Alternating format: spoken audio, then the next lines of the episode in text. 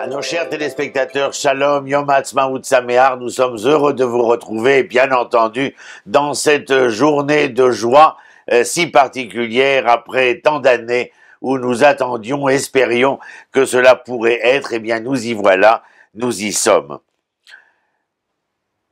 Je dois saluer, bien entendu, et avec plaisir, comme d'habitude, la présence du Rav Yoel Benaroche, qui avec moi, eh bien, euh, faisons cette émission hebdomadaire pour euh, le meilleur de chacun de nous. Shalom Yoel. Shalom, Chag Sameach, et de bonnes nouvelles pour notre peuple et pour notre État. Bezrat Hashem. Et j'ai réfléchi. Yom Ha'atzmaut, le jour de l'indépendance, bien entendu, nous savons que Ha'atzmaut en hébreu a pour racine Etzem, c'est-à-dire comme le squelette, l'ossature, ce qui supporte quelque chose, mais Etzem, c'est aussi l'essence de. Et le, le mois dans lequel se déroule ce Yom Ha'atzmaut, d'ailleurs comme Yom Yerushalayim également, est le mois de Yar. Et j'étais étonné de découvrir que le mois de Yar était le seul mois qui portait un nom hébraïque. Ziv, la lumière.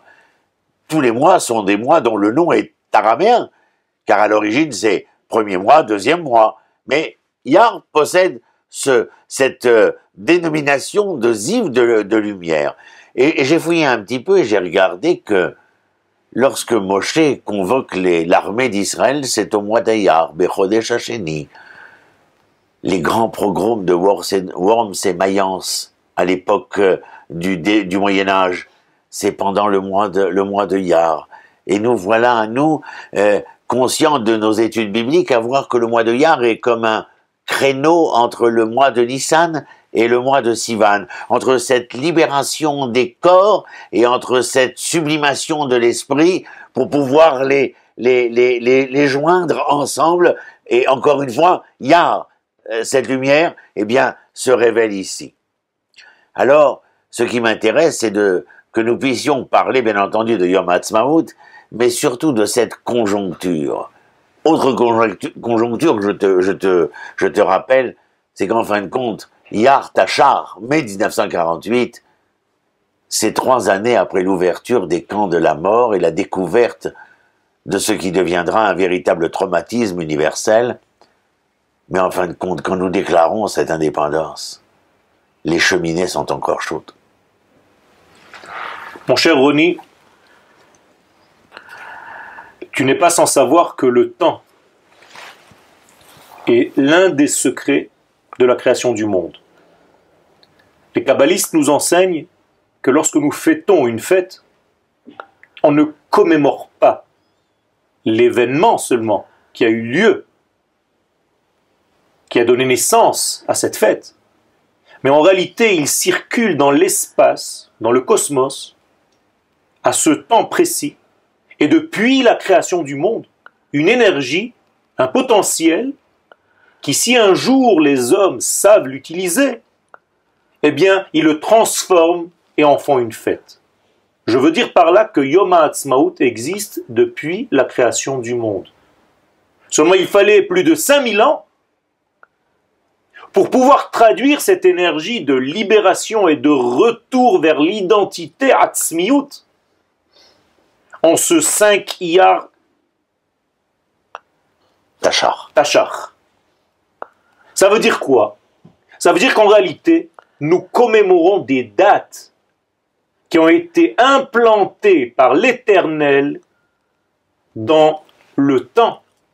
Et chaque fête, c'est tout simplement la capacité de la génération en question de prendre cette énergie et d'en faire une réalité, d'en faire une fête. Cette fête, en hébreu, nous l'appelons Moed.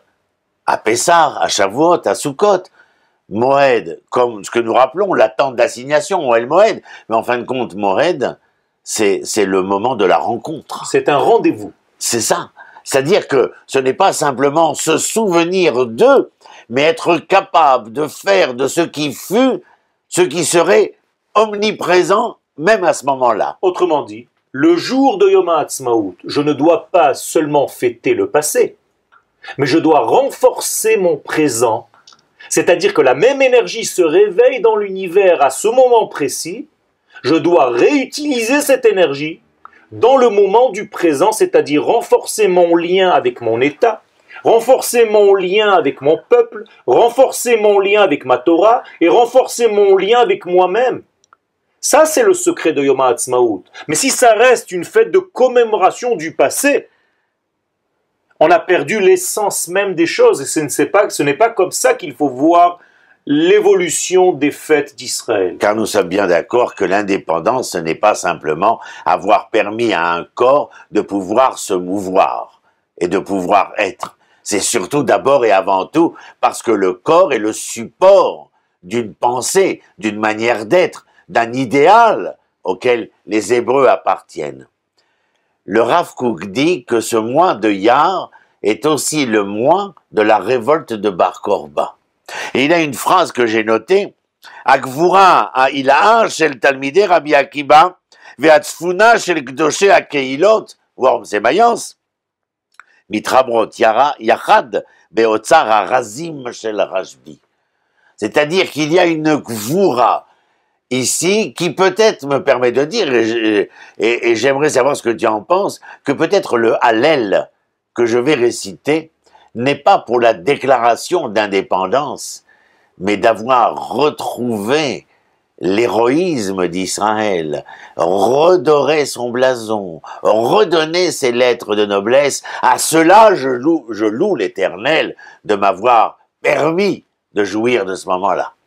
Alors, mon cher Ronnie, tu viens de rappeler un passage du Rav qui est extraordinaire parce qu'il relie cette Gevura, cette capacité à mesurer les choses, à Rabbi Shimon Bar Yochai.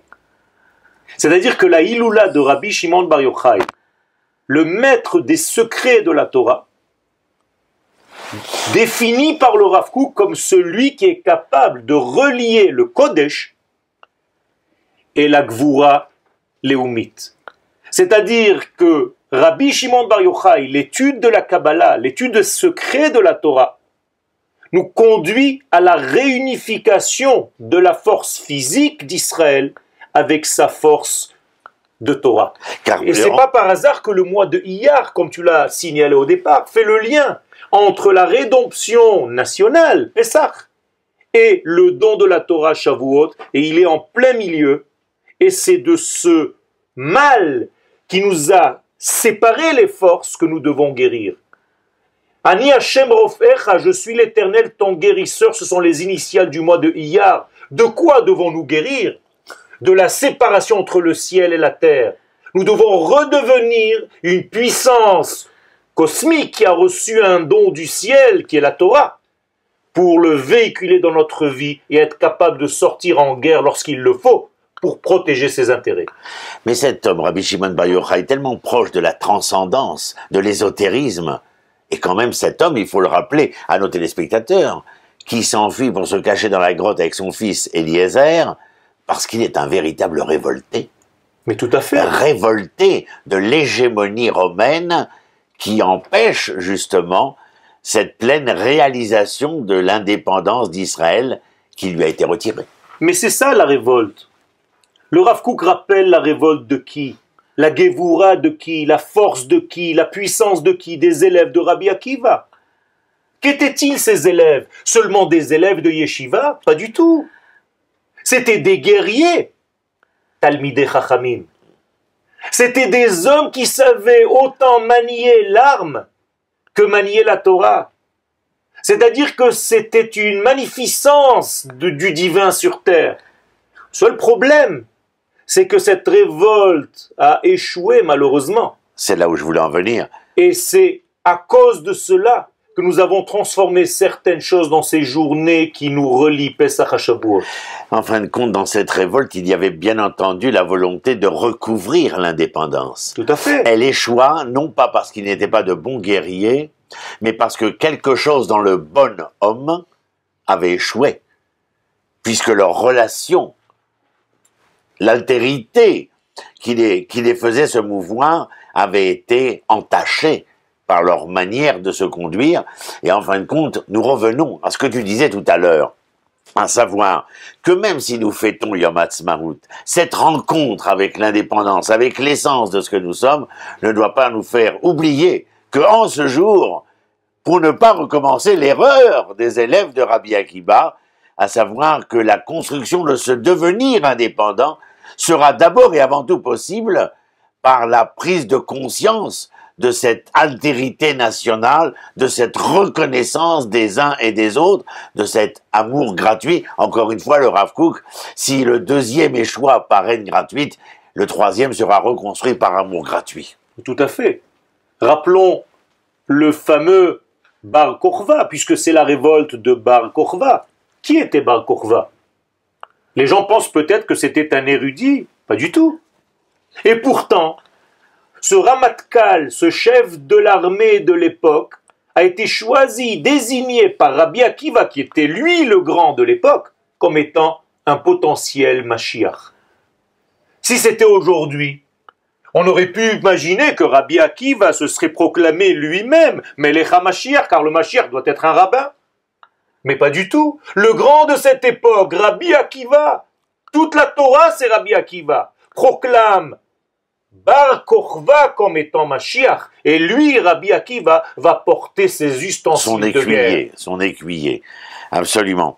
Il y a euh, aussi dans dans ces festivités du mois de du mois de Yah, bien sûr le fait que nous, sur lequel nous ne pouvons pas passer, à savoir que dans ce jour qui nous réjouit tellement aujourd'hui, euh, il est clair que c'est au lendemain de nombre de larmes et de peines que nous avons dû essuyer en souvenir de ceux qui ont donné leur vie, bien entendu, pour que cette histoire, aussi physique soit-elle, aussi corpusculaire doit-elle être, eh bien, nous permette justement sur ce, sur cette scène de l'histoire, de pouvoir nous sublimer ainsi que nous l'avons expliqué précédemment. Mais ce passage continuel dans toute l'histoire d'Israël s'est passé perpétuellement, dirais-je, entre l'obscurité et la lumière. Tu sais bien Est-ce que nous sommes obligés de devoir traverser les méandres obscurs pour entendre, vivre et, jouir de cette lumière? Mais la création du monde, mon cher René, a été fabriquée de telle manière. Vayehi Erev, Vayehi Boker, Yom C'est-à-dire que la journée, dans ce monde en tout cas, dans la réalité que l'homme a créé de ce monde, a fait de ce monde, eh bien, il y a toujours un noir qui précède la lumière. Il y a toujours un effort qui précède la réussite. Il y a toujours une, un passage de difficulté pour acquérir la chose en question. Mais c'est quelque chose qui va du noir vers la lumière. C'est-à-dire que le peuple d'Israël est un peuple qui a apporté au monde l'optimisme.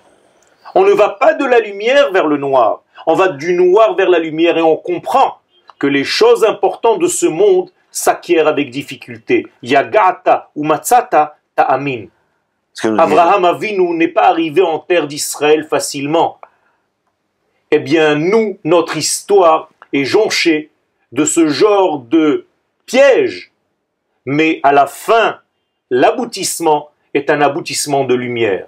Et donc Yom HaAtzmaut est issu de ce noir. L'État d'Israël, lui aussi, est sorti des cendres que tu as rappelées tout à l'heure. Nous disons dans la fila, et avec ça nous terminons, Baboker Chazdecha Balelot. J'ai toujours eu, pas seulement l'impression, mais la certitude, que de venir et de dire merci mon Dieu quand tout allait bien, serait bien trivial. Mais qu'en vérité, les hommes que nous attendons, ce sont ceux qui, dans la nuit, seraient capables d'hurler, de crier et de clamer leur émouna, quand cette émouna, comme nous l'avons traduit tous les deux, est le, fait partie de ces occurrences de confiance, de fidélité et de vérité. Merci à vous d'avoir été avec nous. Merci à Ravioel Ben Aroche et en espérant nous retrouver, si Dieu veut, la semaine prochaine. Shalom, shalom, Yerushalayim.